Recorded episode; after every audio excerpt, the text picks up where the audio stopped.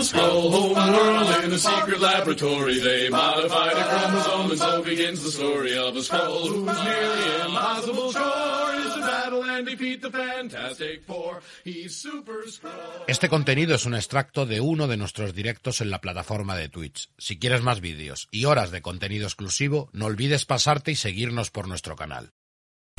Mundo Skrull. ¿Y tú? ¿En quién confías?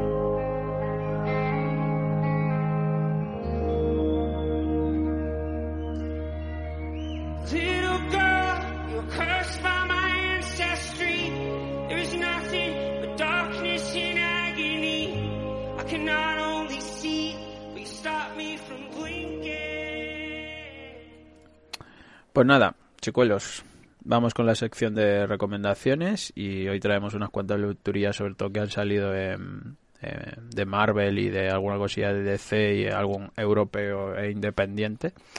Así que vamos a ver cuál es el primero de hoy. Vamos con Marvelismo. Magneto. Magneto. ¿Quién le da caña? A ver. Ah, venga, pues a ver. Em, esto fue en su día una miniserie em, que metieron aquí como complemento de las grapas de, de Loki Men, ¿no? Y, y llama la atención precisamente porque está ni más ni menos que, que Walter al dibujo, que yo creo que siempre es mm, el mayor aliciente siempre que está él, ¿no? Y luego también está Cullen que, bueno, que como guionista aquí la verdad es que está bastante bien, pero no es tampoco una superestrella como, como es Walter, creo yo. Em, la historia, pues tenemos una especie de thriller en el que Magneto pues tiene su, su papel, ¿no? Em, nos lleva, joder, un poco al origen. Nos vamos a quedar sin Germán, ¿eh? Sí, sí, no, cualquier no se lo podemos vender a otros podcasts como se nos ocurrió el otro día. No, el otro día estuve en, la- en las tortas y estuve en medio programa silenciado, digo, no puedo ni hablar.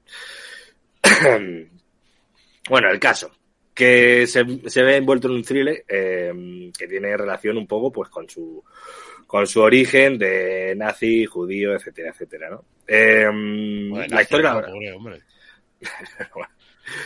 eh, persona de, de- de dudosa ideología. Bueno, el caso es que bueno, eh, avanza la, la trama bastante guay. Y la, la pega que, que yo le pongo a este tomo es que. Axila, Agua, agua. eh, está por ahí. Y en mi opinión, pues mancha una serie que de por sí no me parece excelente, me parece una bastante buena lectura. Pero hace que, que baje bastantes puntos, en mi opinión. Eh, Contigo en todo. Estoy contigo Sí. en todo. es que esa manía que tiene Marvel de, de joderte una serie que está guapa, o sea, pues no, no, no nos vamos a engañar, no es una serie que te vaya a cambiar la vida, pero está guapa. O sea, yo lo- la, la- la recomiendo a pesar de, de lo que estoy diciendo, pero es que te meten ahí el tema de Axis que ni pincha ni, o sea, no tiene nada que ver con lo que te están contando, te saca totalmente de, de la historia. Así que mm, eh, yo, eso, eh, lo, lo recomiendo, es un tomo carito porque es la serie completa en un solo tomo. 50 pavos. Eh, 50 pavos.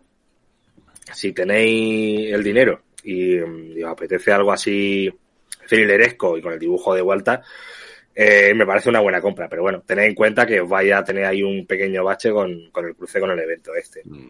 Además, vais a, con... a mí me, creo que me pasa un poco lo que a ti. Empiezas la serie y te encuentras una serie que actúa un poco independiente. Mm, Vamos a ver un magneto encabronado con la vida, eh, pues haciéndote pagar los pecados del pasado, buscando a todos esos que, que en su día pues le hicieron la vida difícil a él y a tantos millones de personas.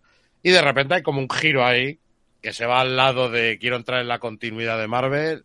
eh, en el mejor sitio en el que puedo entrar es en Axis, puesto que tenemos también la figura del, la figura del cráneo rojo, que sabemos que en Marvel han tenido ciertos encontronazos ahí, y además que reflejan bastante bien en las dos pues, posturas, iba a decir, ¿no? Los dos lugares donde estabas en, en la Segunda. Guerra Mundial en Alemania. O estabas en el campo de concentración y eras el enemigo, o eras el, que mandaba, ¿no? Que luego es curioso, ¿no? Porque luego nos hemos dado cuenta que la, mucho del discurso de Magneto en los primeros años de existencia del personaje hasta que le dan un giro, un vuelco y empiezan a transformarlo un poco en antihéroe, era un villano que tenía un discurso bastante supremacista. sí. Tenía un discurso bastante supremacista que luego, pues bueno, lo han arreglado. En esta serie se ve que es como con todo lo, todo lo contrario y el problema es ese, que entra demasiado en Axis. Entra demasiado en Axis y si Axis hubiera sido un super evento, pues todavía se hubiera salvado. Pero Axis es posiblemente uno de los peores eventos que, que tiene Marvel de los últimos tiempos. ¿eh? Sí, Axis. es que la, la, la idea, la premisa es tontísima de por sí. Pero bueno, a mí me, me parece un, un cómic bastante, bastante chulo. 50 euros de chulo, para mí no. Pero bueno, si os apetece, no creo que os arrepintáis, desde luego. Que bueno, fíjate la curiosidad que Axila no está publicado como evento aquí en España. Está publicado como evento en Dentro de lo de Remender, se ¿no? Se publicó en el tercer tomo de Rick Remender. Sí, es que- es que al final- alternaron, Alternaron, alternaron los números de los números de los imposibles Vengadores con, eh, con lo que era Axila. Es que yo lo, lo- lo de llamar evento a, a arcos del de, de una serie me parece una... a Me parece que, que lo caga todo, la verdad. Pero bueno. Además fue un momento caótico porque Sí, estaba este Original Sin también. estaba, y con Original Sin y chocó también con la etapa de, de Jonathan Mm. Sí. Que decías, hay algo ahí que no me cuadra, que luego sí es verdad que hay ahí un vuelquecito, ¿vale? Cuando hizo lo de los ocho meses, que hay un momento que se separa ocho meses la, colección, lo puedes acoplar ahí, intentan hacer varias referencias, aunque está mal llevado, está mal traída las referencias y ciertas cosas no están muy bien eh, metidas, pero bueno, puedes explicarlo ahí, pero hubo un momento que es que como que tenías tres eventos, tío, y, dos eventos que no te, que uno se contradecía al otro, ¿no? Entonces, bueno, aparte de que era malo de por sí. Entonces, Sí, sí, no, entonces yo soy mira, mira que los- mira que Original Sin a mí me pese a todo me gusta o sea, te lo pasa bien tiene sus ideas chulas pero Axis no me no me gustó ¿sabes? No, ni a mí tampoco. Y lo peor de todo es que me lo leí hace poco otra vez, ¿eh? ya ya sí me acuerdo Entonces me lo leí ahí y dije, no sé qué hago con mi vida. Vaya, vaya. Pues nada, te- Tochaco, formato Omnibus, ya sabéis dón- en qué formato está este tomito y en donde pues tenemos a Colin Boone, Gabriel Hernández Hualta, eh, junto también a Javi Fernández, que también está por aquí, en este recopilatorio, y integral bastante tocho, y pues lo he Mm. dicho, el precio, 50 brillos, básicamente. Pero también te digo que aquí todavía Cullen Boone todavía, ¿eh? Hacía cosas, ¿eh? sí aquí Cullen Boone está mejor que, que ahora porque ahora tiene demasiado el piloto automático aquí sí que por lo menos le, le ponía le ponía Pero- ilusión Pero el piloto automático para atrás, marcha atrás. claro O sea, claro porque lo que está haciendo no tiene Se está No tiene- marcando o sea, un Mark Miller. Yo creo que es, para mí, de lo último que leí que dices, guay, el, lo del Harrow Conti. Que sin ser también eso, ninguna maravilla, pues entretiene bastante bien el Sí, tema. pero no, no sé por qué lo- los guionistas que empezaron a despuntarlo en esta época, bueno, en la década anterior, Él fue uno. la ¿eh? Lemire, Cullen Boone, Remender, toda esta gente, como Sí. que eh, todo el mundo decía, ¡buah, la leche! Y de pronto empiezan a hacer cada, el piloto. Piloto. cada truño en plan eso, piloto automático. Y no sé, Cullen, Boone es el que más saca, creo yo. Sí. Y Cullen Boone no tiene ninguna obra para decir, ¡buah, Cullen Boone! ¿Sabes? Entonces se ha quedado ahí un poco entre todo mí- esto. Para mí, No, Remender quiere el piloto automático. Mm. ¿Vale? Familia, ciencia ficción, con la familia, bla, bla, bla. Tiene, eh, que son todas Sí, pero, iguales. pero Remender te ha hecho. eh, Pero están bien. Eh, eh, claro, Esto no. O sea, Cullen Sí. Boone eh, tiene su Harrow County, lo que quieras. Pero ¿qué ha hecho más? O sea, quiero decir, sí, no, sí, no, eso es lo que te iba a decir, que Remender tiene el. Joder, Fear Agent. Ah, pira el nombre. Lo del Force, eh, Mm. Lemire pues tiene pues, sus cosas de Jen Lemire, ah, pero este la verdad es que no tiene ninguna obra así mega potente, ¿sabes? Para equipararlo a, a eso. Y, y lo estamos echando peste, o sea que imagínate. Pues nada. Magneto, es que me, ha- me hace gracia porque dice la Perse que es que ella lo que le pasó es que iba a Walta a firmar a su tienda y entonces pues eh, se enteró que había un cómic de Magneto y dijo, bueno, pues el de Magneto que me lo firme y tal. Y entonces eso lo dejó, lo dejó encargado cuando fue a pagar le dicen 50 pavos, y dice, me cago en la puta. ¿Cómo que 50 pavos? Y encima ya vio que lo, lo escribía Cullen Boone y le dio, y le dio el síncope, ¿sabes? Ya. Sí, pero este es el pre-Cullen Boom del, que- del que a ella no le gustase. O sea que no, Sí, no es otro esto. rollo. O Ese sea, está no, es, bien. no es el Cullen Boom de, de ahora, ¿sabes? Yo te recomiendo esto y que luego te leas Axila. Sí, sí, que se gaste dinero en axila, sobre todo. Eh, pues lo dicho, eh, Lorena decía, el boom da pereza, dice. Sea, Bueno, a mí no, pero, pero bueno. ¿Te gusta Boom? Eh, hombre, a ver, tiene cosillas. Tampoco es que todo sea una maravilla, pero joder, no sé. Joder, pero qué cosillas tiene aparte de Harro Conti. O sea, que no, es que la, la- eh, tiene cosas que están bien, pero no sabría decirte así. Pues, Fue Cullen Boom, me lo compro. ¿sabes? Hombre, a ver, eh, hay de todo un poco, pero bueno. Eh, lo he dicho. No me, digas la- no me digas las obras de Fran, no me digas las obras de Fran, ¿eh? Porque... No, eso es el dibujo, si siempre lo hemos dicho. El dibujo del, del Kenai Temporal es por lo que tengo el cómic, ¿sí, no? Y porque está firmado. Yo tengo un Juan y medio, chaval. O sea, mejora el cómic un 100%. A ver, ¿qué más tenemos por aquí? Vamos al siguiente, que creo que es un eventillo. No, o era. Ah, no, era lo de la Joder, mira que, mira, Venga, que, Marvel. mira que, mira que ventazo, tío. el, el inicio. El, Iron Man con patines. Sí. Porque además esto era del of Suspense. Esto La lata primero- Bueno, no, cállate que los patines vinieron después, tú. Los Sí, patines, pero bueno, no, no mucho después tampoco, ¿no? pero fue, sí, en el 70 fue como, mira lo que Sí. tengo, el nuevo artilugio. Pero vamos a hablar, eh, pues los primeros números salieron en el, Stray- el, Tales of Suspense, perdona. Y nada, teníamos a Jack Kirby junto a Stan Ditko, pues eh, contándonos un poco la historia de quién era este Iron Man, el principio de Tony Stark. Se veía mogollón y se veía muchísimo la época en la que estábamos, quién era el enemigo en este momento, porque ya no eran los rusos, no. En este momento los que eran completamente el enemigo eran los amarillos, los vietnamitas. Y es ahí donde vamos a irnos al origen de, de, Tony Stark, al origen de Iron Man, que es este multimillonario que es allí secuestrado y que, bueno, pues con la ayuda de, de su... No me acuerdo ahora mismo cómo se llamaba el, el, el maestro este, ¿no? El que le ayuda un poco a, a hacer la Iron Monger, la llamada la primera Iron Monger, la primera arma que siempre me ha hecho gracia, la primera armadura eh, de, de- Iron Man, ¿no? Que la construye ahí pues para hacer su, eh, su escapatoria y a partir de ahí por brindarnos unas, unas aventuras que aparte con el tono superheroico pues pillaban algo de, de- toque de, de ciencia ficción y de tecnología. Es durillo, ¿eh? No, yo de esto Es no, casi no he leído nada. Pues me- lo que tú dices, aburrido. A mí, a mí me aburrió mucho. Me he leído un número suelto y eso, y poco más. Mm, A mí lo, lo comentamos con la última biblioteca Marvel que trajimos, que, mm, que esta, los X-Men y Daredevil igual son los más, los más flojillos. Yo, de hecho, esto lo que tengo de Iron Man de esta época lo tengo en eh, Biblioteca Marvel. Porque me es duro, me es duro. Hay alguna billeta que te ríes, que hay alguna cosa que disfrutas. Más que nada lo tienes como documentación, como curiosidad.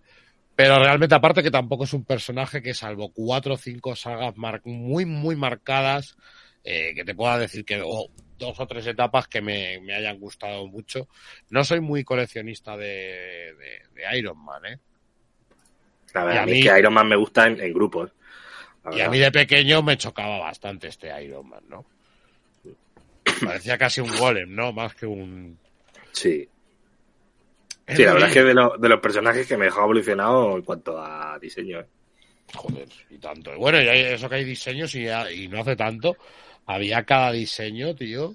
Hay cada, hay cada, arma, hay cada armadura de Iron Man la de finales del 2000 y cosas de esas que... Uf, uf, eh. Uf. Sí, pero aún- aún así está mejor que el condón humano este. O sea que- ¿Cuál es vuestra preferida? ¿Vosotros tenéis alguna armadura? A mí la de Streaming me gusta mucho, por ejemplo. La de Adira, ¿no? La de la de que dibuja Kafu me, me mola La mucho de también. Cafu también, sí. Está muy chula la rolla de retro, pero moderna. A ver, que es el Y- diseño de Alex Ross, pero que... Sí, sí. A Sí, mi no, favorita siem- siempre fue la de Stealth, la, la de la camuflaje, la negra. Mm, Fue la negra y me gustaba mucho la de los 90, tío. Me gustaba mucho la de los 90, esta de la etapa de, de John Bear con Romita Jr. Eh, esa etapa sí me, me, me molaba esa armadura, ¿no? No tan...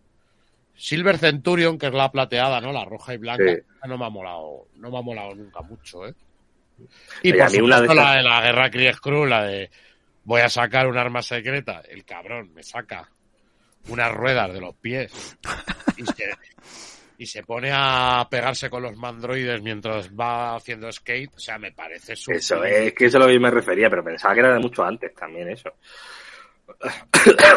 o sea, lo típico que usan de... Antes. secreta, cabrón, que son unos patines. Pero es que yo recuerdo en uno que se pone a subir por, por una pirámide con los patines. Pero claro, no me acuerdo de qué número a saber. A mí, a mí- a mí otra arma- armadura que me gustó mucho cuando salió, que es bastante distinta, es la que tiene con los Guardianes de la Galaxia, que no parece ni Iron Man realmente, pero esa me, me mola. Por ejemplo. Ah, la de los. Hostias, es verdad, ya me acuerdo cuál es. Esa estaba chula, a mí me mola. Además, el casco le cambia mogollón el casco. Sí, sí. No tiene nada que ver. sí. Luego, por ejemplo, la de los Ultimate no me gusta nada, esa me parece horrible. La de Ultimate, fíjate, vamos a hablar de eso un poco. Ultimates, no me gusta la armadura de Ultimates, pero me gusta la idea de la armadura de Ultimate. Hmm. Creo que lo hacen súper real. Ya no solamente el que seas tú el que viajas, sino que es en la de en su serie de, de Iron Man, ¿no? Donde es azul, que eso sí que no, no, no ella. Que mola porque él va dentro de la armadura, pero en todo momento hay un equipo hay un equipo que le está eh, mandando que si energía a este motor, que si esto, que si lo otro. Tiene un equipo, ¿no? Como que van revisando, eh, pues eh, van revisando la- las marcas vitales, van a- a- Sí. viendo la temperatura, que tiene un grupo de ingenieros ahí, ¿no? Entonces. Es más aeroespacial, es más realista. Sí, sí, ¿no? pero a la vez es fea. O sea, que la cosa es como muy... No, es fea, es fea de cojones. Parece que está hecho como con bollos de pan, no sé, a mí no me, no me gusta. Y, Es verdad, verdad, verdad. y hablando de Ultimate, eh, la noticia de la semana, que no la hemos dicho, se me había olvidado, es que vuelve el universo Ultimate de, ¿Cómo? con Jonathan Hickman. Así que yo le tengo muchas ganas. A ver qué hace. A ver qué hace. A ver qué hace, porque ya lo intentó en su día con Jonathan Hickman, eh, con Ultimate, lo intentó, Hmm. y no le dejaron hacer todo lo que quería. Así que se va a retomar, la va a retomar o va a hacer referencia a o cualquier historia, porque ya estaba, ya se le estaba yendo la olla, ¿no? Con el, con el, ¿cómo se llamaba el Red Richard maligno? El creador era, ¿no? El, El de Maker. El hacedor. Sí, sí. Y la verdad, a, mí, a mí me gustaba, ¿eh? Y A mí ese personaje me gusta mucho. Hmm. y creo que estaba esa Ribi dibujando y tal. Era, a mí me moló, me No. moló. O sea, mi, mi teoría, por lo que se ha visto en los teasers, es precisamente que el de Maker parece que está detrás de todo, ¿no? Parece que de alguna manera va a intentar volver al universo Ultimate o recuperarlo o no sé qué coño va a hacer. Pero vaya, The Maker va a ser probablemente de los protagonistas Es de, es la un serie. personajazo, tío. Sí, sí. Es un personajazo que acabó en manos de quien no debía, que fue el Donny Cage, y. Y es un personajazo, tío. A mí me encanta. Esa es mi duda, si, si van a tomar las cosas que han hecho otros guionistas o, o ¿Cómo será Hitman va a decir, claro, eso. Espero yo que, que pase eso, pero bueno. Yo también. Eh, es, que un personaje 100% Hitman. eh, un cabrón muy listo y que tiene todo bajo control, que es los personajes que le gustan a, a Hitman, ¿no? Pero bueno, a ver qué tal. Van a ser cuatro numerillos y a partir de ahí no lo sé. No, no se ver mucho más. Pues nada, un nuevo número de la biblioteca Marvel, este Invencible Iron Man número uno, ya sabéis la etapa más clásica del personaje, eh, en la línea de la biblioteca Marvel, un tomito más y veremos hasta dónde llega la historia de este personaje, al menos en este formato. Ah, que por cierto, aquí el origen es Vietnam, ¿vale? Que los que hayáis leído los orígenes más modernos sabéis que es en la. Es en, en, Sí, en en Afganistán, Irak, por ahí. ¿no? En Afganistán, por ahí, sí. Vamos con más Marvelismo. Nah, pues le, preguntaba, le preguntaba a, a Brun si se acordaba de esto bien, porque yo es que tengo buen recuerdo de esta serie, eh, de, leer, de leerla de chaval y claro, fliparlo, porque esta serie es súper violenta, súper gore, tiene un dibujazo también que lo flipa y está dentro de todo el mare magnum este de eventos que hubo en los 2000 que si Cisma, de que si Complejo Mesía, que si Necrosa, que si su puta madre, y al final, pues, me, me lío un poco con el contexto. Pero mm, el recuerdo que tengo yo de la serie es que era la leche. O sea, era em, noventerismo, pero más edgy todavía, más oscuro, con más sangre y con Y un dibujo que a mí... Sí, Con sí, motivos. pero tenía algo más de fondo, por lo que tú dices, ¿no? Por, había un- una, una trama de verdad de- de- detrás, ¿no? Más allá de, de- del propio molar en sí mismo.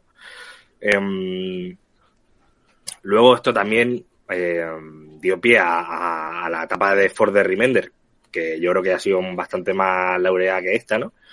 Pero coge muchas cosas de aquí, ¿no? Em, la idea de la formación del grupo, ¿no? Como una especie de equipo secreto de los X-Men, ¿no? Haciendo cosas que los X-Men no harían porque son demasiado eh, moralmente cuestionables, pues meten a los personajes a los que se la suda o tienen motivo por la que hace eso, eso, bueno, esa clase de operaciones y los meten ahí, ¿no? En este caso tenemos a Loveno, eh, tenemos a Sendero de Guerra, X23, que aquí es casi un poco la que más mola de toda la serie. Wolverine, también está por ahí Elisir, si no recuerdo mal. Y mm, no sé si me dejo alguno. Pero vaya, era un grupo así bastante Luego, variopinto. luego- luego más adelante pillan al desvanecedor. Al nuevo, Sí. al segundo. Que mola mogollón también ese, persona- ese personaje, mola mogollón también, ¿eh? Que está, pero no está, está como obligado. Mm. O sea, le tienen Sí, pero- obligado. Pero mola también porque son personajes un poco de, de segunda fila, ¿no? Dentro de, de los propios X-Men. Y le dan aquí su rollo, ¿no? Eh, y todos tienen como su, su motivo para vengarse, ¿no? Su motivo para estar fuera de, de, las cámaras, entre comillas. Y claro, pues se ceban. Se ceban con todo lo que pillan y le da igual los 880 y, mm, y matan a todo lo que está por delante. Eh, a mí me mola mucho. O sea, yo he- no, no, no me he podido pillar el tomo todavía, pero, pero vaya, me lo, me lo compraré. Este y el siguiente, porque van a ser dos. Que ahí yo y- creo que meterán Necrosa, ¿verdad? Tiene toda la Supongo que sí, supongo que sí. Pero eso, eh, tenemos que hacer todavía el, el programa ese de los eventos de, um, de. De mutantes, de mutantes. Pues nada. eh, nada. Porque no me vendría mal un repaso, porque ya os digo, me, me, me lío un poco con lo que pasa aquí, con lo que pasa en un lado, con lo que pasa en otro. Esto, si no Claro, recuerdo mal, viene lo hacemos, complejo lo de... hacemos que si no nos lo roban. Sí, sí, eso. Eh, esto, si no recuerdo mal, viene del complejo de Mesía, que bueno, que tras el Dinastía de M, que estaban los mutantes hecho una puta mierda, pues aparece un mutante, que parece que tiene la llave a, a la, la repoblación mutante, ¿no? Eh, y a partir de ahí, pues bueno, se forman distintos bandos, todo el mundo quiere su, vaya, eh, hacerse con, con esta nueva mutante, que ni más ni menos que Hop, ¿no? Em, están por ahí los merodeadores, eh, propio Mr. Sinister liando por ahí.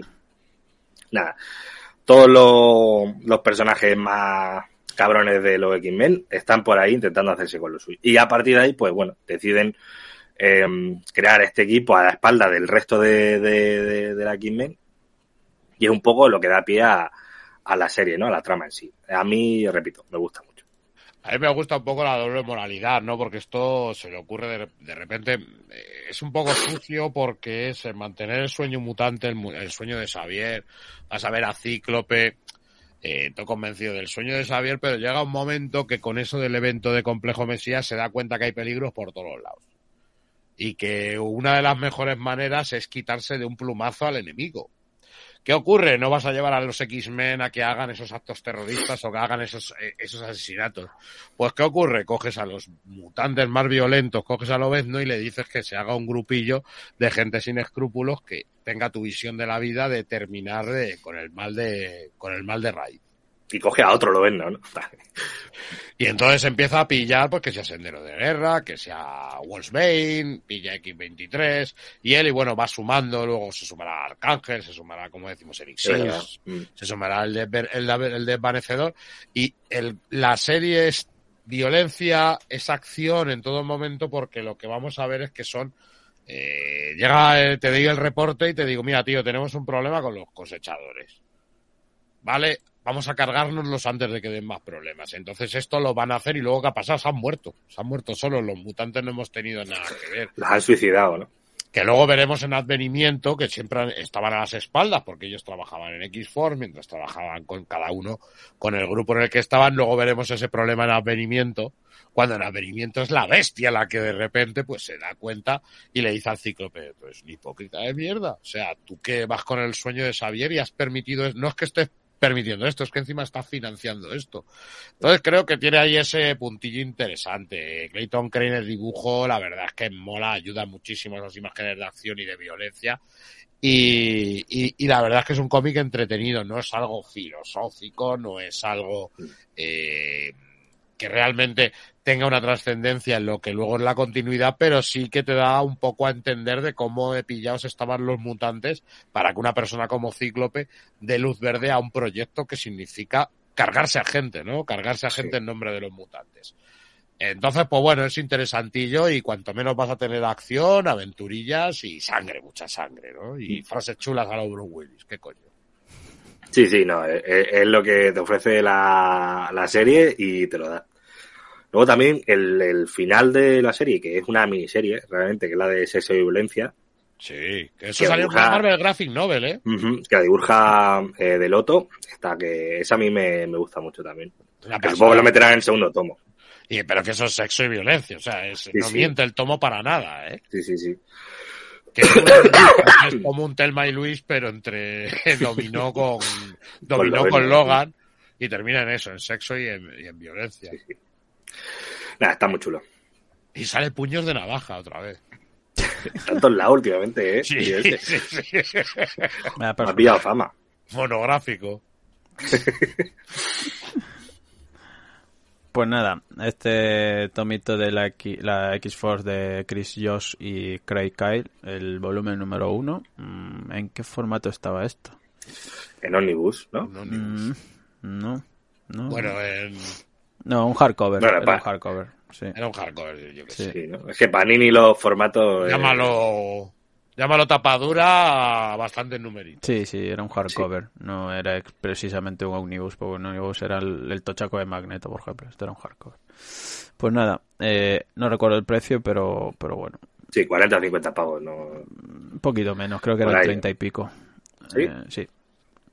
Se le fue la mano con el precio, no me acuerdo la verdad Venga, ahora mismo. os lo pongo difícil. ¿Magneto o esto? Esto. Mm, yo Magneto. Yo esto. Sí, sí. Yo esto. A ver, el otro tiene Walta. huele- pero huele a axila. Claro, el otro tiene Walta, que tira mucho, pero esto me...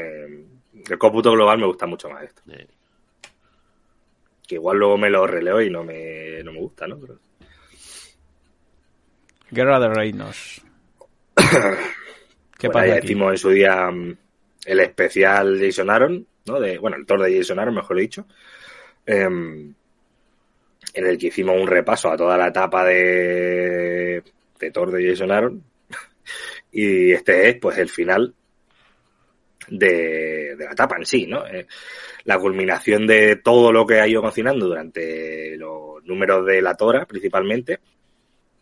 ¿No? Pues concluyen aquí con Malekith tomando el control de, de la Tierra y los héroes de, de la Tierra, pues intentando eh, recuperar el a lo que había conquistado eh, este Malekith, ¿no? Em, para mí esto no tendría que ser un evento. Mm, Volvemos a lo que hemos dicho antes, ¿no? Con, con Asis, ¿no? Esto debería haber sido un arco dentro de la serie de Thor. Y sí, haber involucrado a otros héroes hubiese estado guay, porque efectivamente, es Malekith invadiendo la Tierra, ¿no? Pero no me, no me pares todas las series para contarme chuminadas de Claro. que no pegan. En cualquier Porque caso, Los Tain- porque los Tain no había ninguno que tampoco... Claro. Con esto lo que quiero decir es que si no te estás haciendo la, la etapa de Jason Aaron de Thor, no lo recomiendo. Pero si te la estás haciendo, sí, porque obviamente es el final. Eh, vamos a tener aquí cosas bastante importantes, eh, tanto para Thor como para Jane Foster, como para otros personajes relacionados con Thor, que vamos a ver cómo aquí cambian su status quo para eh, empezar luego la etapa de Donny Cates, que era lo que empezó después. Em, el dibujo lo hace Russell Datterman, que, que ya sabéis, los que estáis leyendo la etapa de Thor, que, que para mí es un dibujante de, de la leche, em, y hace que, que todo quede bastante, bastante resultón en ese sentido. Em, ¿Pegas que le pongo? Pues lo que he dicho, ¿no? Que, que es demasiado evento, creo que se hubiese quedado mejor algo más, más recogidito. Más por casa. Sí, pero se disfruta. O sea, si has venido de, de leer la tapa de Thor, no te lo puedes saltar porque te vas a quedar a media. Y si no, pues sáltatelo porque no te va a aportar mucha cosa. Joder, está aquí todo el mundo que, que, que me voy a morir. Me llevo todo el día sin toser casi. Y ahora que me he puesto aquí, estoy tosiendo como un capullo. Pero sí, me estoy tomando, me estoy tomando jarabe, me estoy tomando de todo, pero es que no se me va ni, ni para atrás. Con la puta gripe y la tos de vieja esta que tengo. Pero bueno. Gracias por los mensajes de apoyo. Bueno, yo opino como Germán, ¿eh? Yo exactamente es que no puedo, no puedo dar más. Nada más. Yo también ya aquí he estado un poco harto ya del el el de Jason Aaron, ¿sabes? A ver si se Y- acaba ya. Y el que fuera evento no me, no me ayudó mucho. No me Sí. ayudó mucho por lo que te digo. Sí, mucho time, paralizaste esto en las series, eh, hiciste hasta cabeceras nuevas, pero luego no tenían ningún tipo de, de sentido, ¿no? Tampoco era... Sí, no, y, es que había no algunos. especiales. No daba la sensación de evento. Claro, no, es que era como. En plan, Spider-Man, pues tiene una arma guardiana. Eh, Daredevil, pues ahora era como Heimdall, ¿no? Y lo veía todo. Es como, Claro, es que verdad, sí, o sea, sí, ese rollito... este tipo de cosas eh, que, que me sobran, es que me sobran totalmente. O sea, es lo que he dicho, si me lo das con, con sentido, porque tiene sentido que si invaden la Tierra, pues los héroes se pongan a luchar contra la amenaza, ¿no? Pero no me te pongas a hacer chorra, Jason Aaron, que ya tienes tus Vengadores para hacer eso. Pero bueno, igualmente se, yo la, la disfruté y la recomiendo si, Sí, yo también. A ver. si, si está haciendo el Thor, claro. Como y ya culmen, cierras. Y ya con eso cierras todo, exacto. Mm. como cierre. Pues nada, nuevo tomito de Marvel Now Deluxe, eh, La Guerra de Reinos, de Russell Dauterman, y por lo que merece mucho la pena, la verdad. Y Jason Aaron, eh, Mm. pues un tomito de, de Panini. Además, este no lo han numerado ni nada, ¿no? Este No, este no está numerado. No, este al sacar rollo evento. Mm. Mm. Pero no lo hagáis. Este es el 9, el 10, ¿no? Sería. A ver. Joder, ya tomo un estrés si lo hago de eso, ¿eh? Vale, pues me, me toca a mí. Yo traigo cosillas de tomos únicos, autoconclusivas. Esta en real- es, se podría llamar segunda parte, pero lo puedes tomar como un volumen único realmente del universo del videojuego de Cyberpunk, ¿vale? Este You Have My World, eh, en los que tenemos pues a Bartos es como es que no sé decir el apellido este es Tibor y Jesús Herbás vale y lo trae Panini Comic bueno ya sabéis que el universo del videojuego en su momento cuando salió pues mm, salió un poco fake vale con un montón de, de bugs y de cosas ahí que, que bueno no sé si se han ido resolviendo la verdad en distintos Sí, sí, parches y tal Sí. Sí, lo que pasa es que ha tenido la mala suerte de que se ha ido parcheando, se, se han ido arreglando los bugs y tú de hecho si buscas gameplay hay gente jugando al videojuego ahora y se puede jugar ya. Pero es verdad que toda la frescura que tenía la ha perdido, porque Hmm. ya la gente se ha olvidado, ya han salido historias nuevas, han salido videojuegos que te han hecho sombra y te has quedado en que eras un videojuego con bugs en, en cada píxel. ¿no? para todo lo que prometía pues un poco como que se vino abajo la verdad la franquicia en general Es aunque una lo- pe- y es una pena porque era un proyecto ambicioso y un proyecto muy genial que si hubiera salido bien estaríamos Sí, sí. ante un Sí. juego magnífico. La cosa es que ha salido todo bien, menos el propio videojuego. sí O sea, Eso es verdad. Bueno, ya sabéis que también hubo una serie de animación en Netflix que Sí, sí, vale, está ahí y una serie de cómics que pues que expandía más el universo, ¿no? El primer el primero que salió fue ese Trauma Team, en el que estaba también pues eh, sí, Cullen Boom y Miguel Valderrama y era una historia cortilla sobre los personajes del, del equipo de Trauma Team, de cómo se encargaban de esas misiones y también tal vez una parte más psicológica de los de los de los personajes de- del videojuego. Y este segundo volumen eh, te sitúa un poco, ¿no? Pero sin profundizar mucho en el universo de, de- los cyberpunks ni, y mucho menos aquí no mencionan para nada al, equipo de Trauma Team. Pero lo dicho, se puede tomar como un tomito autoconclusivo, volumen independiente. Lo único que tienes que saber es que es del universo cyberpunk, que los cyberpunks en- existen y que, bueno, ya la ciudad pues es un puto caos y un puto hervidero de, de sangre, básicamente. Concretamente, pues se va a situar en uno de los cyberpunks que trabaja para una corporación, que es esta chica de pelo verde que vemos en, en, en- la portada, eh, que bueno, pues va adentrándose y cumpliendo misiones para, para esta corporación, como digo. Lo que pasa que hay un factor en el que ella juega un poco un papel de doble agente, por así decirlo, ¿no? De infiltrada. Y claro, ¿qué pasa cuando te descubren? Pues vamos a decir que nada bueno.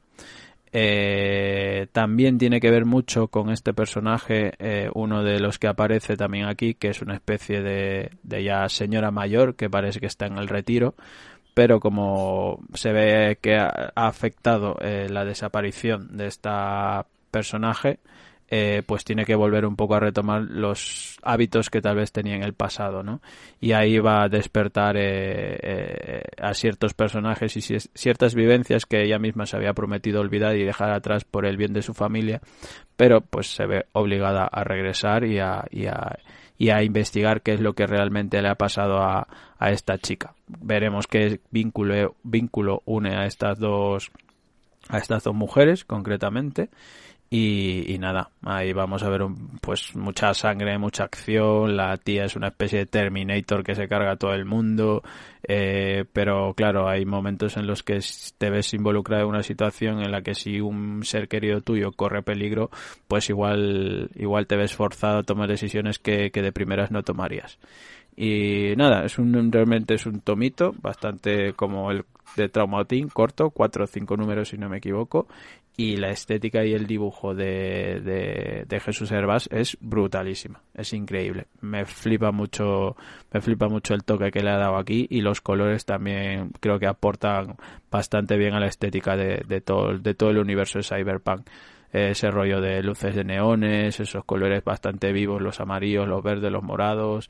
Eh, pf, mm, me mola, me mola mucho la estética que, que le dan en los cómics, ya como tuvimos a Miguel Valderrama en el primero, que también me moló mucho. Lo que te iba a decir, que también que tienen un poquillo el que han querido como mantener un poco el estilo, ¿no? Sí, sí, sí. Y eso que mira que al principio en el tomo 1, por llamarlo de alguna manera, costó, ¿eh? Porque yo me acuerdo de hablar con Miguel y me decía que, hostia, el, el número, el primer número, eh, el tema del color no les coincidía nada a lo que tenían pensado él a nivel gráfico y tal, que tuvieron que repetir, creo si no me equivoco y tal, pero que ya en el, el número 2 y 3 y 4 y 5 de la serie eh, re- re- le dieron esa estética, esa estética y esa, esa imagen bastante, bastante acorde con el tema de Cyberpunk en, en mezclado con el dibujo, ¿no? Y oye, son historias la verdad que bastante interesantes, lo he dicho, son dentro del universo Cyberpunk, pero no es un complemento a lo del videojuego, para mí. Se pueden tomar como es historias historia independientes. dentro del mismo universo. Claro, pero lo puedes tomar como historias totalmente independientes. Y me gusta también ese toque psicológico, ese toque, ¿sabes?, de motivación que, que reciben los personajes para adentrarse y lanzarse a, a, a hacer qué cosas que veremos aquí. No, Lo he dicho aquí, la tía esta, la, la, la yaya esta parte se pone a repartir ahí a todo el mundo, que es un, espectáculo, la verdad. Una especie también un poco de John Wick, no no vamos a engañar, en algunos momentos, a repartir ahí tiros a todo el mundo. Pero mola, mola mucho. En, en general la estética, la historia bastante corta y, y sobre todo eso, ¿no? Que, que no todo lo que tú, en lo que tú confiabas posiblemente sea real, sino que dependiendo los valores de esa persona, pues en algún momento puede que te venda. Llamémoslo así, de alguna manera, en resumen.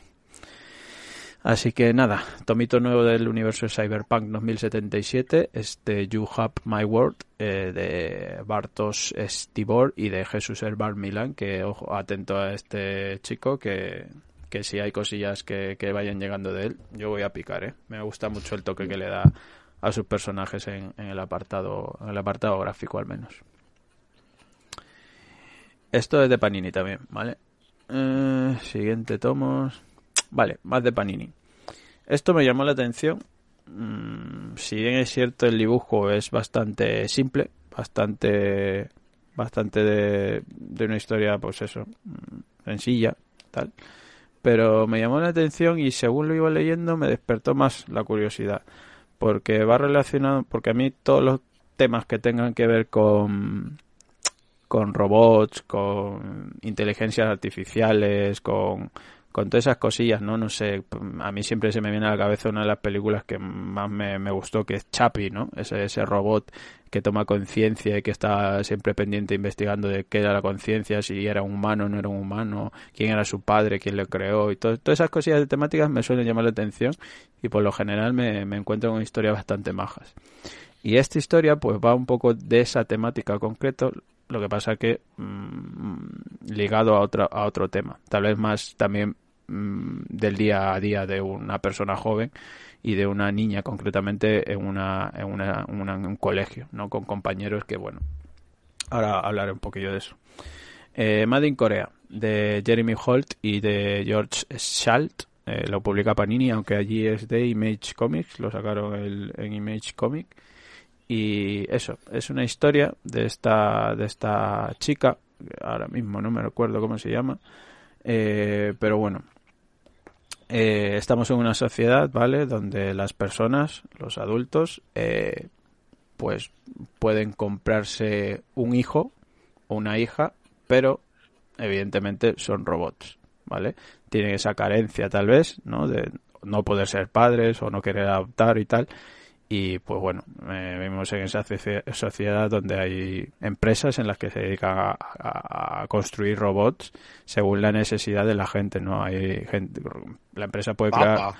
puedes crear robots de limpieza, por así decirlo, o tal, o pueden crear robots, mm, yo que sé, deportistas, o pueden crear robots eh, específicamente, pues, con esa necesidad, ¿no? Para gente que no puede ser padre o simplemente, pues, quiere tener un hijo robot y que sea, pues eso, un niño toda la vida, ¿no? Yo quiero una de esas. Pues mira, eh, Me haga la compra eso. es que, pues alguno te, de aquí te lo puede hacer seguramente. Y lo dicho, lo que pasa que Un especialista en catálogos de lámparas. sí. eso hay que, que diseñe solo. Eh, Joder, qué gustazo. Pues eso, eh, va a empezar la historia pues, en esta fábrica de Corea, concretamente, con este, con este investigador, con este programador o no sé si incluso llamarlo científico, eh, que está trabajando y desarrollando un proyecto de software específico para que en principio eh, lo que él buscaba, así como en Chapi, por eso hago referencia a Chapi, el robot en algún momento dado mm, descubra cierto interés por su creación, por su inteligencia y por si mm, toma conciencia, llamémoslo de alguna manera. Eh, lo que pasa que, claro, mm, si se lo dice la empresa, la empresa lo puede utilizar para ciertas cosas que igual él no quiere. Lo que hace es infiltrarla, eh, meter ese proyecto, ese programa dentro de un cuerpo de un robot que iba a ser desechado y mandarlo fuera del país, a Estados Unidos, por poner un ejemplo, que es lo que pasa. Y claro, mm, este, esta creación, este robot, llega a su destino, llega a las personas que la iban a, que la han comprado, bueno, llamamos adoptado, vamos, vamos a utilizar ese término, y, la niña pues llega allí, se encuentra con que tiene que aprender y quién es su padre, quién es su madre y, y todas estas cosas. Lo que pasa que claro, va a ser, van a intentar hacer que la niña lleve una vida o una rutina normal. Eh, que vaya a la escuela, que tenga compañeros, que sociabilice, que, que interactúe y que vaya aprendiendo poco a poco. Eh, la niña nada más llegar se devora 200 libros que tenían en la biblioteca, eh, les hace la cena a los padres, eso ahí va la parte curiosa, y va pues bastante, bastante rápido, ¿no? Para una, para una niña de su edad. ¿Qué hace esto? ¿Qué significa? que con el tiempo también le van a despertar ciertas inquietudes. Y aquí metemos, por ejemplo, en el tema del colegio, el tema no es centrado en eso, pero sí se da pie a las consecuencias que va a tener posterior, como el tema del bullying, como el sentirse diferente a los demás, como el sentirse especial por algo en concreto o el sentirse simplemente que no encaja dentro de todo el grupo de, de, de demás compañeros, ¿no? Por una, una escena, una situación tan simple como que una profesora haga una pregunta y sea ella la que siempre contesta o tenga la respuesta adecuada y hasta el más mínimo detalle, ¿no? Diciendo, no, es que en el capítulo 4 de la página 85 eh, el texto este hace referencia a tal y claro, todos Yo los de tenía, clase- yo tenía un- una robot de estas en clase. Yo creo que todos hemos tenido alguna. ¿eh? Sí, sí, y, y hace referencia a eso y claro, todas las miradas se, se, vuelcan sobre ella, ¿no? Y, ya se llama la atención de toda la gente. Eh, pero bueno, esto va a tornar a que dentro del mismo espacio, del mismo eh, instituto, colegio, haya gente que también sea diferente a la, al resto de la media normal, pero no siendo robot, sino que son los típicos, ¿cómo decirlo? Mm, apartados, ¿no? Están los, no sé, marginales, por así decirlo, el, el típico friki o el típico macarra que está ahí, que va a su bola y que, y que tal. Ellos se van un poco a juntar con esta chica porque le, le hacen sentir especial, le hacen sentir que también ellos se sienten excluidos de, de esa mayoría de grupo y claro, ahí ya se va a tornar un poco la cosa más chunga, porque precisamente estos tienen un interés por ella, la quieren ayudar, pero claro, ¿para qué? Para utilizarla para un beneficio propio, que ya descubriremos qué, qué cosas son las que las que las que pueden surgir en esa en esa aventura, ¿no? Porque es una niña, eh, es un robot, eh, por lo tanto tiene poderes y habilidades para muchas cosas, así que ya veremos cómo, cómo torna cómo tornas esas aventuras y por dónde deriva deriva la, la, la vida de esta de esta niña. Eh, también veremos otra vez aparecer a, a, su creador, a su verdadero padre, por alguna, llamarlo de alguna manera, y cómo coexiste esa relación entre los padres adoptivos, el creador, el robot y los, los amigos y la sociedad y todo lo que le rodea.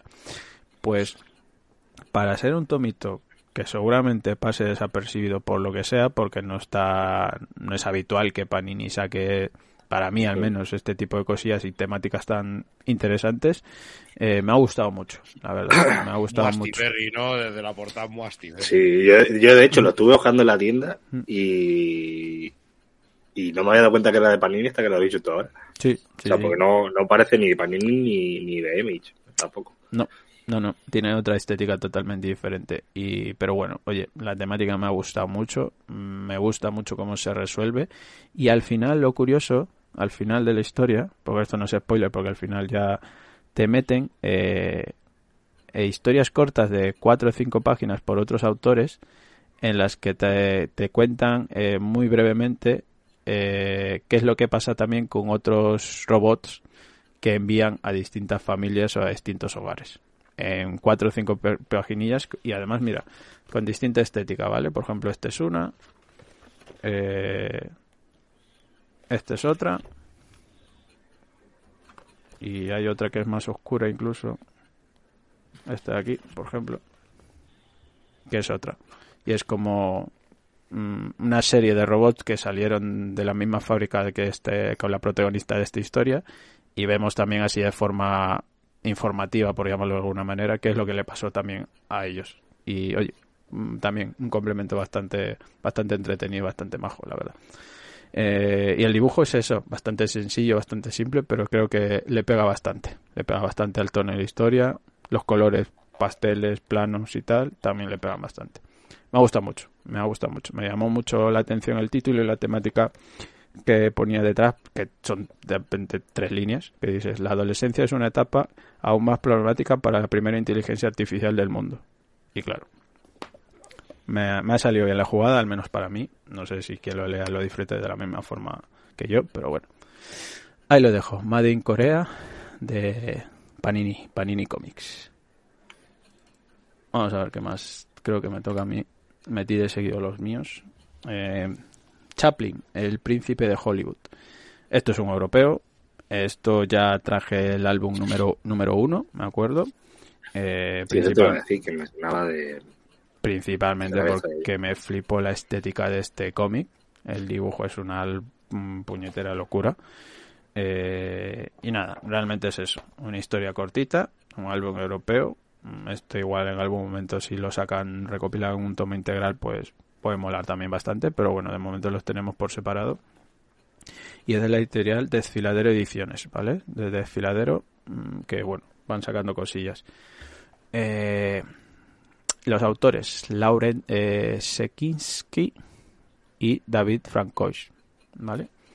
Eh, en esta segunda parte, pues bueno, ya veremos eh, al Chaplin que posiblemente podamos eh, haber leído o, o nos habemos informado o conocido ya la figura como tal. El primer tomo era un poco más eh, su llegada a Estados Unidos, eh, todo lo que tuvo que pasar hasta llegar al punto de ese inicio de carrera y convertirse en el, en el personaje ¿no? de Hollywood que, que, que, bueno pues que todos conocemos por su por su por su la relevancia que tuvo dentro del, del cine a inicios de del de, los pues de- del siglo pasado Eh, en este tomo pues ya lo veremos más asentado no ya veremos realmente la figura de Chaplin eh, las relaciones que tuvo eh, esas mm, cosas que le gustaban y esa peculiaridad que, que le que le que le atribuía siempre la gente, la prensa y todo el medio. Y, nada, aquí veremos un poco eso y también eh, tal vez la caída de, de- del personaje de Chaplin, ¿no? Los momentos oscuros que tuvo en sus relaciones con sus parejas, eh, en cuanto llegó también eh, y hacen referencia el cine con sonido, ¿no? Porque claro, Chaplin siempre saca una de las características era el cine mudo, eh, pero bueno, ya veremos cómo eso también le cambia la perspectiva y, y los altibajos que tuvo, ¿no? El, el sentirse incluso eh, alejado y, dejado de lado de, la industria del cine. Y como pues los fracasos le hicieron también tomar conciencia de que igual era el momento del cambio o, tal vez recurrir y volver a esa a esa Inglaterra de, de, de donde él venía y en un contexto social que era la Segunda Guerra Mundial, hacen referencia también a ciertas cosas que, que era de la época, ¿no? Como, como lo que estaba surgiendo en Europa con el tema del, de- del nazismo y todo esto. Y bueno, veremos un poquillo, un poquillo de todo, de las vivencias y, y tal vez también de las, esas conversaciones que tenía con su hermano, que tal vez era el punto de, de, de pies en la tierra que les- le hacía sentir a, Chaplin, ¿no? Y que, que- no se le vaya tanto la cabeza, tal vez por todo lo que le rodeaba. Mm, tomito bastante majo, la verdad. Es un álbum europeo que por estética a mí me flipa. Por temática ya es cuestión de cada uno si, si le gusta o no el, el- el ver en cómic pues un poco la vida de Chaplin bastante comprimida y resumida, evidentemente. Hombre, es que además una de las cosas por las que es tan característico Chaplin es que Chaplin fue un personaje que creció con el cine. Creció con el cine, creció dentro del cine y fue avanzando al mismo tiempo que él. Y en todo momento tuvo que estar a la altura de lo que se pedía, de lo que se demandaba en la industria en ese, en ese momento. Entonces todos los cambios, tanto eh, técnicos como narrativos, se tuvo que adaptar y en todo y en todo momento sí con esos altibajos pero en todo momento creo que es una de las mayores referencias porque es una manera de ejemplificar no el la transformación el- la metamorfosis que ha sufrido que sufrió el cine sobre todo en sus inicios Sí, sí, no, ya te digo que lo muestran esa parte concretamente y todo lo que le afectó realmente, ¿no? Porque de pasar de ser una superestrella, eh, uno de los directores y actores más famosos de la época, a prácticamente enlazar eh, fracaso tras fracaso en el, en el cine y la industria, ¿no? Es que date cuenta, tío, y lo estoy viendo y lo estamos viendo ahora que somos una época en la que nos gustan los biopics, nos gustan eh, las biografías de la gente. Nosotros tenemos a estos famosos encumbrados en, en- en una cuna de éxito, pero ese éxito han tenido que pagar un precio. Lo Mm. estamos viendo aquí como en Chaplin, lo hemos visto con Bela Lugosi, lo hemos visto con tantos otros artistas, los cuales han gozado de un éxito, pero muchas veces ese éxito era casi una condena que les ha que les ha traído unos problemas que gente normal no tenía, porque la gente normal tenía otros problemas, pero que ellos realmente estaban, siempre tenían el demonio, el- y además con los actores te das mucha cuenta que tenían el demonio encima de eh, me he pasado de moda. La industria ya se la industria se ha olvidado de mí. Ahora prefieren otros actores más jóvenes, ahora prefieren otros actores que saben hacer lo que yo no sé. Y te das cuenta que era una agonía constante de quedar desfasados. ¿eh? Eso, tal vez el punto de unión de todos esos personajes es que o se o cambiaban o se adaptaban al tiempo o podían quedarse ahí y morir de lo que fueron, básicamente. O sea, vivir del recuerdo prácticamente, ¿no? Y no y ser olvidados. Aunque bueno, ya sabemos que con el paso del tiempo eh, tu nombre regresa siempre, ¿no? Y yo creo que Chaplin siempre va a estar ahí y su legado y lo que hizo siempre va a estar ahí, eh, al menos lo que él dejó como, como obra, ¿no? Luego ya como persona y como personaje, pues tienes sus partes peculiares y singulares que, que también lo veremos reflejado aquí, sobre todo, por ejemplo, con sus relaciones y con su forma de pensar en, alguno, en algunos temas también, ¿no? Pero bueno, oye, mm, lo dicho, es el segundo volumen de este Chaplin Príncipe de Hollywood y me ha gustado mucho, me ha gustado mucho. Yo De, des- de desfiladero. de Desfiladero Ediciones, sí. La pinta de dibujo y todo. ¿eh? El dibujo es una barbaridad. Ya te digo yo, a mí el primer tomo que lo traje aquí, me acuerdo, lo traje básicamente porque me, me- me llamó la atención la estética del dibujo. O sea, las composiciones Hombre, de páginas y tal. Esa mezcla ahí de verde, de Sí, verde, sí, rojo, a mí es que me vuelve muy, muy loco esa combinación. Con ese amarillo me mola la primera página, me mola mucho el color, ¿eh? Sí, ¿no? Sí, luego tiene composiciones de páginas como esta de splash page gigantescas que dices, joder, mm, vaya vaya locura de composiciones tiene y, y qué bien qué bien hecho está. Al menos esa parte me mola mucho, me mola mucho. Pues lo dicho, estaré pendiente ahí al tercer volumen y, y veremos a dónde nos llevan las, las aventuras de, de Chaplin. Eh, vale, ¿qué más? Creo que tenía un tomillo más, que bueno, a modo de... Bueno, ¿De qué va? Esto Sí, a ver, esto yo creo que ya está más que comentado. Tenemos un es como programa. Batman. Si puedes poner por ahí por el, Sí, lo- por el lo comentario, búscalo por favor, Germán. Eh, bueno, pues la semana pasada salía el tomo recopilatorio de Rorschach de- con esta edición Focus que ya sabes que es donde le da más protagonismo al, al dibujante y sobre todo en este caso pues porque es una línea dedicada a, a autores nacionales, ¿vale? Jorge Jiménez, Fernando Blanco, eh, Carlos eh, Pacheco. Carlos Pacheco y, y ahora pues le, le tocaba a eh, Álvaro Martínez Bueno, ahora le tocaba a Fornes con este Rorschach, ya una vez terminado la, la, la historia de Rorschach, esos 12 numéricos, eh, pues bueno, eh, guion de Tom King y color de, de Dave Stewart. Nada, mm, resumen general de esta obra. eh, despliegue gráfico impresionante de Jorge Fornés a nivel narrativo. Eh, Tom King se saca una historia que posiblemente mm, sea más que recordada eh, a comparación de lo que salió a posterior de Watchmen, que fue los antes de Watchmen. Y que... Sí, yo creo que, que esto, junto con la serie que a mí me gustó, creo que es lo único que merece la pena de Watchmen sin ser Watchmen. Pero pone caras, pero a mí la serie me parece. A mí la serie no. Esto, esto sí que lo digo porque creo que aquí Tonkin ha sabido pisar el charco sin mojarse. Creo que ha sabido llevar eh, una historia, hacer una historia buena que pueda gustar a todos. El que es del Watchmen más clásico, el que viene de la serie. Ha sabido hacerlo de, han sabido los dos hacerlo de tal manera que yo creo que, que es una obra que, como dice yo, va a ser recordada porque no es sucia No, tampoco, ¿no? No ensucia, no ensucia, no inventa, simplemente juega con lo ya establecido en el tablero. No tiene que meter nuevas normas. Y eso que eh, coquetea con cosas de la serie, ¿vale? Sí, sí, coquetea tiene con cosas de la ahí. película, pero es completamente fiel al cómic. Eh, quiero decir, han sabido, han sabido moverse por un terreno en el cual han dejado contento a todo el mundo.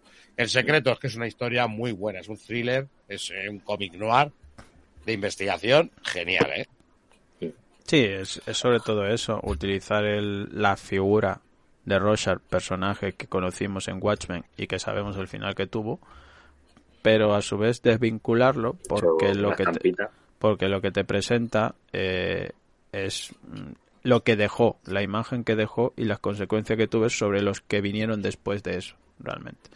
Eh, Y un thriller psicológico porque aparte del juego que tienen con... eh, bueno, aparte que es un algo centrado en locuras, eh, personalidades, lo que hay detrás de la máscara, ¿no? El adoptar Eso. identidades. eso, eso. Dentro de, dentro de que es algo un juego muy psicológico en el, en el juego de, de- de la composición de viñetas, la composición de páginas, cuando nos estuvo explicando Fornés, juegan, vuelven a, vuelven a, a jugar con la psicología del lector, pero en este caso con las imágenes, ¿no? Le intentan dar eh, ese toque y la verdad es que lo consiguen, ¿eh? Lo consiguen Es bastante. brutal.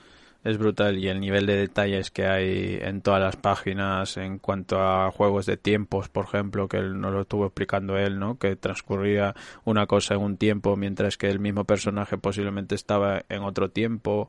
El tema, por ejemplo, cuando explicó lo del vaso de agua y los colores que había, que significaba eso, que estaban en tiempos diferentes. Eh, no sé, tiene un montón de detalles, de curiosidad. Las propias huellas de sangre que ves en una página, pero luego las ves en otras. Y eso Eh, son cosas, eso son cosas que te hace ver que los artistas han estado disfrutando mientras creaban la obra. Porque Correcto. eso si no te lo cuenta Jorge, te puede venir el mayor catedrático del mundo del cómic, que si no le explicas lo que has querido decir, puedes tener una intuición, para ti Mm. puede significar, eh, dentro de las bases de la narrativa puede significar una cosa, pero es algo que te tiene que venir el autor a explicártelo. Y eso significa que han estado trabajando y que ellos han querido dar ese toque tan personal suyo. Y sobre, y sobre todo es, un tipo de obra que yo siempre digo que con las relecturas va ganando cosas y detalles. Y vas sumando tú a que dices, hostia, esto igual en la primera lectura no me di cuenta. Esto, mira, esto mira, ahora sí. Y por supuesto en esta edición pues tenemos una entrevista con Jorge Fornes y esos layouts que, que bueno, nosotros lo pudimos disfrutar antes porque tuvimos esa masterclass con él, pero que ya, ya también la gente lo puede tener impreso eh, porque lo vemos en el final del tomo en el que está recopilado los layouts y las portadas alternativas que a portadas alternativas y variant covers que no que sal- no salieron impresas sino los bocetos que los tenemos por aquí también al final del tomo. O sea que oye pues mira una edición de este tomito recopilatorio que, que se va a disfrutar mucho la verdad. Ujú. eh, vale siguiente Vamos, si esto es edición Focus, pero no dudo yo que saldrán Sí. bastantes más ediciones. Ah. Ahora sí está bastante bien de precio, ¿eh? Yo me esperaba un, un- una puñalada ahí de cuanto al precio, pero no, no sale mucho más caro que el de Stretch Aperture, por ejemplo. 36 De hecho, creo que sí, por eso, el mismo precio, un pelín menos. O sea que por esa parte, bien. Eh, La edición que salga no creo que sea mucho más barata, ¿eh? Tampoco. No, Claro. no, si lo digo, lo digo porque eh, que veas tocar. Esto va a terminar saliendo en su tiempo. que eso No, seguro. porque claro. saldrá en Deluxe saldrá y, y- a saber en Y qué edición más saldrá venga cambiamos a europeo Pues los demonios de Alexia. Los demonios de Alexia yo no sabía que era el primer tomo. Vale, pero sí, sí es el, sí es el primer, sí es el primer tomo. Y yo no sabía que me iba a encontrar aquí directamente. Esto es una obra de, de Nuevo 9 de eh, Bernard Hers y Vincent Dugomier. Y la historia, pues bueno, vamos a encontrarnos entre eh, una de esas historias que tanto nos gustan de, de, estilo sobrenatural, de rollito sobrenatural. Hemos hablado nosotros aquí, hemos hecho un programa especial, por ejemplo, de la AIDP. Y aquí vamos a tener, pues, eh, como otro estilo de visión de algo un poquillo parecido. Vamos a tener aquí a esta Alexia, que es una, una chica que actúa como, eh, como exorcista, tiene una serie de poderes eh, místicos con los cuales, pues bueno, se va enfrentando a lo largo de la, de- es jovencita, pero a lo largo de todo el mundo va enfrentándose a diferentes demonios y diferentes manifestaciones de lo, de lo sobrenatural. Hasta que, bueno, lo que nos va a contar este cómic es que a partir de, de- de- de- del primer episodio, porque ah, vamos hay un prólogo que te deja un poco con el culo torcido, que es tan rápido, es en unas pocas paginillas, te cuenta una aventura de ella, y no sabes muy bien cómo encajarlo. Dices, o sea, ya me has metido aquí en la acción, me has metido aquí en esto y no sé realmente de qué personaje es, no conozco nada del personaje. Que dices, está, te desubica un poquillo, ¿vale? Te desubica un poquillo. Pero ya te digo, son unas cuantas páginas y eso te hace luego reforzar la movida de que quieres saber un poco más de- de- del personaje. Y vamos a ver cómo esta eh, exorcista pues es recomendada a un grupo secreto, un grupo de investigación eh, paranormal, pues que se ocupan a estos en, en estos casos, ¿no? Donde tienen mediums, donde tienen diferentes eh, gente con distintas habilidades. Y les falta un exorcista porque como dicen en la agencia eh, siempre les falta un exorcista porque los van cambiando muy rápido, ¿no? Porque tienen problemas, eh, cuando se te muere uno, pues cambias a otro. Entonces llega esta chica con unos métodos un poco menos convencionales, con unos métodos un poquito más eh, juveniles. Entonces, pues eso eh, es un poco como se abre entre eh, grandes profesores y grandes eruditos de, lo, de la parapsicología y cómo va viviendo diferentes aventuras y va viviendo diferentes casos. Muy bien elegida la palabra aventura porque pese a ser algo sobrenatural, de posesiones, que en ningún momento se va a cortar el, contarnos historias macabras o el contarnos una violencia, eso sí, implícita y no explícita, no vamos a ver eh, desmembramientos, pero sí que vamos, sí nos va, el autor, el dibujante sí que sabe darnos esos toquecillos de que sepamos lo que está ocurriendo en la página sin verlo, ¿no? Y que sea nuestra imaginación la que imagine esa, esa violencia. Todo ello pues está como eh, fundamentado sobre pequeñas leyendas, tendremos por aquí eh, distintas culturas, tenemos incluso por ejemplo las brujas de, de Salem que cobran bastante protagonismo al principio, pues vamos a ir viendo esas cosillas y al mismo tiempo que descubrimos cómo ha descubierto ella los poderes y cómo poco a poco se va ganando y se va haciendo y nos va presentando a los personajes que forman parte de, de esta asociación de lo, de lo paranormal es aventura y digo aventura porque no nos vamos a ir a un thriller sobrenatural. Porque la obra es bastante amable. Es una obra que, que, tiene ese toque de Spirou, por poner un ejemplo, de ese cómic eh, francés, incluso tiene toques de Tintín, tiene esos toques un poco más de aventura, donde no quiere escandalizarte o que tú sientas terror, sino que sientas que la acción es, es, es trepidante o que eh, se van resolviendo casos al mismo tiempo que te van dando datos de todo aquello eh, que investigan.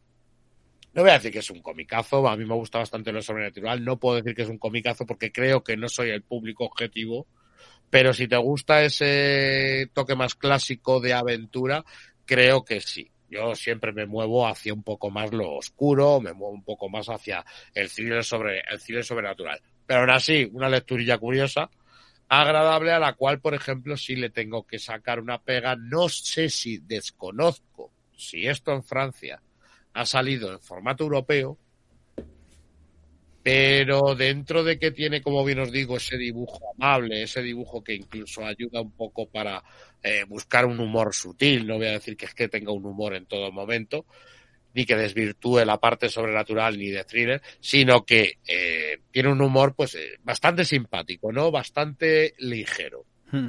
Y el dibujo hace mucho, porque lo hace muy amable, lo hace muy bonito, muy vistoso, pero quizá la edición, yo no sé si salió así en Francia. El caso es que se me ha quedado un poco el dibujo que se podría apreciar. Está como reducido, como comprimido, como Mm. que sabes que este dibujo en grande se hubiera disfrutado, se hubiera disfrutado muchísimo más. Aún así, eh, la cantidad de escenarios que tiene, la cantidad de, re- de representación de personajes, los cuales tienen esos toques característicos, esos diseños propios, hace que sea pues un, un dibujo bastante bonito, pero que creo que hubiera surgido mejor y hubiera funcionado muchísimo mejor en una edición de tamaño europeo. Como bien digo, desconozco si esto salió así en, en Francia. Me ha llamado mucho la atención porque ya os digo, son varios álbumes, porque desconozco cuántos, porque son 224 páginas y luego ya ha sido cuando me he enterado que es el, número uno, que hay, que hay más. Y mira que lo pone ahí, lo de tomo uno. Pero hay que decir que hay más. El caso es que, bueno, la edición pues muy bonita, un papel grueso, como nos pasó también con el de, ¿cómo se llama el de los fantasmas? Eh, bueno, como le ha pasado con otras ediciones que tienen el, el- el espíritu de Carroll. Que yo dije, hostia, con esto le puedes matar a una persona, puedes cortarte las venas. Si no te gusta la obra. Es un grosor muy grande, lo que sí es, han usado, pues la verdad es que mira, mola, porque han usado esta estética de libro viejo. como, como si fuera un grimorio completamente que lo tocas, tiene su textura, tiene su tal, y tiene estos dibujillos que hace que parece que esté castigado por el tiempo y por los siglos, que la verdad es que les ha quedado, les ha quedado muy bonito. Pero ya te digo que creo que el dibujo me parece en este tamaño muy comprimido. Luego vienen un poco las inspiraciones, eh, tanto cabalísticas como alquimistas, como eh, de todo este mundo de lo sobrenatural y sobre todo del mundo del espiritismo de primeros de siglo del guionista, de cómo esto surge a partir de unas fotos en blanco y negro que ven un mercadillo, cómo le surge de repente esta idea y, bueno, un poco pues el contacto y las inspiraciones que ha tenido él a la hora de tratar los diferentes casos o al hablarlos de temas de brujería y temas de temas del ocultismo, ¿no? O sea que dentro de que es una aventura de ficción, pues eh, ha usado pues eh, distintos documentos que hacen que la historia pues tenga ese carácter más real y nosotros como lectores, si te gusta esto del tema sobrenatural, sepas de qué te está hablando ya, ¿no? Empatices rápidamente y no que sea una leyenda inventada, sino que sea una leyenda de nuestra propia realidad. Entretenido cuanto menos, ¿eh? Entretenido cuanto menos, pero no esperéis encontraros un cómic de terror y esperar encontraros un cómic más de aventuras. A mí el dibujo me llama la atención, la verdad. Me pareció curioso. Y Sí. la estética de la edición, cuando lo tuve en las manos, me gustó también mucho, como dices tú. Me la Sí, queda sí, sí, sí. la edición bastante bastante bien. Así que, nada, a ver, le preguntaremos a Ricardo. Bueno, no me, arre- no me arrepiento de haberme leído. O sea, quiero decirte, es un cómic que no te digo, bueno, pues no me arrepiento de haberme leído. Curioso cuanto menos. Y lo que dices tú es que me recuerda mucho a ese, a ese cómic francés más clásico de aventura. Es lo primero que me viene a la cabeza según trabajas con esto, o el Marsupilami, o algo de, o algo de, de- en, en esa tónica. Cómic que sabemos que le encanta a Ricardo, por otro lado. Sí, no, no. eh, por eso no me ha extrañado, ha sido lo primero que yo he pensado cuando he dicho, hostia, me recuerda mucho. Me ha venido a la cabeza eso, ¿eh? Ya ves. Pues nada, Los demonios de Alexia, este primer volumen eh, de Benoit Ers y de Vicent Dugomir, has publicado por Nuevo 9. Y vamos con la última, que hemos dejado ahí el manga para el final, de este Indigno de Ser Humano, de, en la edición Flexibook, que ya sabéis que todo lo de los relatos de Junji Ito que salieron en su momento, pues están siendo eh, recopilados en tomitos integrales. Mm, Y nada, este Indigno de Ser Humano. Sí, que este lo traigo, pues me lo, tra... me lo, vaya, me lo regalaron para Navidad y mm, ya ha sido mi lectura de, de estos últimos días, que no me la he terminado, me falta el, el final precisamente, pero me, me está gustando mucho porque nosotros aquí siempre decimos que un nos cansa un poco, ¿no? Que, que la de Junji Ito se repiten, pero esto mola porque no es de una historia de Junji Ito, esto es una adaptación de eh, Osamu Dazai, que lo estoy viendo por ahí, eh, de- del, del libro que se llama exactamente igual, y que es una obra mm, de las que yo creo que le, le mola a Brun, ¿no? Un poco de estos autores malditos, ¿no? Porque mm, eh, el tío se suicidó. Eh, lo intentó varias veces y muchas de esas veces, por lo que he estado leyendo, mm, son exactamente iguales que los que salen aquí en el, en el propio cómic. ¿no? Eh, por lo visto el tío se suicidó con una, vaya, una novia suya que tenía tirándose a un, río y bueno, vais a ver que, el libro empieza exactamente así, ¿no? Con la vida de este tío, el protagonista, que ya os digo que es un, po- un poco autobiográfica esta historia, eh, que es un desgraciado de la vida, ¿no? Eh, que se cae al río y se parece que se va a morir. Y a partir de ahí, pues, vamos al pasado, ¿no? A su niñez, en la que vemos como este tío, eh, como que empieza, pues bueno, eh, empieza a mostrarse como es a sí mismo, ¿no? Y los compañeros de clase, los niños, pues, como que no le quieren cerca, ¿no? Entonces, ¿qué hace? Que empieza a, a crearse como una especie de personaje, una, una cáscara exterior, ¿no? Eh, para agradar a esta gente, ¿no? Como un poco así payasete, ¿no? Pero como que se, te, se auto boiquetea a sí mismo. Y hasta que un niño que va a su clase, ¿no? Que parece así un poco, tiene algún tipo de, problema, ¿no? Está como, da, mal rollo, ¿no? En ese sentido, Junji Ito está ahí haciendo lo que mejor sabe hacer. Pues le dice que, que lo está haciendo aposta. De, ¿Por qué estás haciendo eso si, si tú no eres así, no? Entonces como que el chaval pues empieza a rayar muchísimo, ¿no? Y a partir de ahí pues pasan cosas. Eh, cosas bastante turbias. Eh, hay una espiral de muerte alrededor de este chaval. Eh, varios intentos de suicidio. Eh, vemos cómo crece, ¿no? Porque, ya digo, desde la niñez hasta la adultez, hasta que prácticamente muere. Y, mm, y tiene momentos, pues eso, muy, muy, muy duros y que retratan un poco los pensamientos del propio autor. Vemos cómo se, se mete en política un poco por, por meterse, ¿no? En, en la revuelta de los comunistas por- en Japón. Se mete drogas porque, bueno, por- porque un amigo suyo le, le dijo de meterse drogas. Se va de putas por ahí porque un amigo suyo también se lo dijo, pero como que él, Claro, claro, todo, todo el amigo, ahora la culpa. Sí, no, amigo. es, es que él, lo ha- él hace las cosas pues porque yo qué sé, pues, sí, ¿qué, voy a hacer, no? Si soy un, un mierda, ¿no? Y en ese sentido es muy, bastante deprimente. O sea, es- no es lectura eh, ligerita ni, ni alegre ni mucho menos, porque, claro, eh, te lo lees y ya de por sí es mal rollero, pero claro, ves la vida que ha tenido el autor de la novela y ves que hay co- cosas que literalmente pasaron, le pasaron a él de verdad, como una cosa que, que tiene con, con una novia que bastante mal rollera, eh, pues te quedas loco. O sea, es como hasta qué punto se, se, se abre, ¿no? Y cuenta cosas tan, tan íntimas y tan turbias como para ponerla en, una historia, ¿no? Eh, está muy chulo. Yo no, no lo había leído. Esto salió antes en, en tres tomos, si no me, no me equivoco. Y ahora, como ha dicho George, pues salió en o sea, una edición flexible en diciembre o en enero. Pues no, no, no estoy seguro ahora mismo, creo que en diciembre. Mm. Y está muy chulo, ¿eh? A mí me, me ha gustado, bueno, me está gustando mucho. Y lo recomiendo bastante si os apetece algo de Junji Ito y estás cansado de Junji Ito, que, que es mi caso, que, que ya digo, me, en un principio pensaba que iba a ser, que iba a ser otra historia de Junji Ito, mal rollera, con fantasmas, sin, sin mucha chicha, pero, pero ojo, eh, este tiene bastante, bastante cosa y Estamos hablando del Me ha sorprendido. Junjiito intimista. sí, sí, a- que aquí Junji Ito simplemente adapta a la historia. Adapta, claro. Claro, no, no es la única adaptación que hay de esto. Hay otro manga por ahí, también bastante famoso, que no está aquí publicado en España, por lo que he visto. Y hay un anime de ese mismo manga. Entonces, ya digo, un- una novela bastante famosa allí en Japón. Pero claro, aquí no,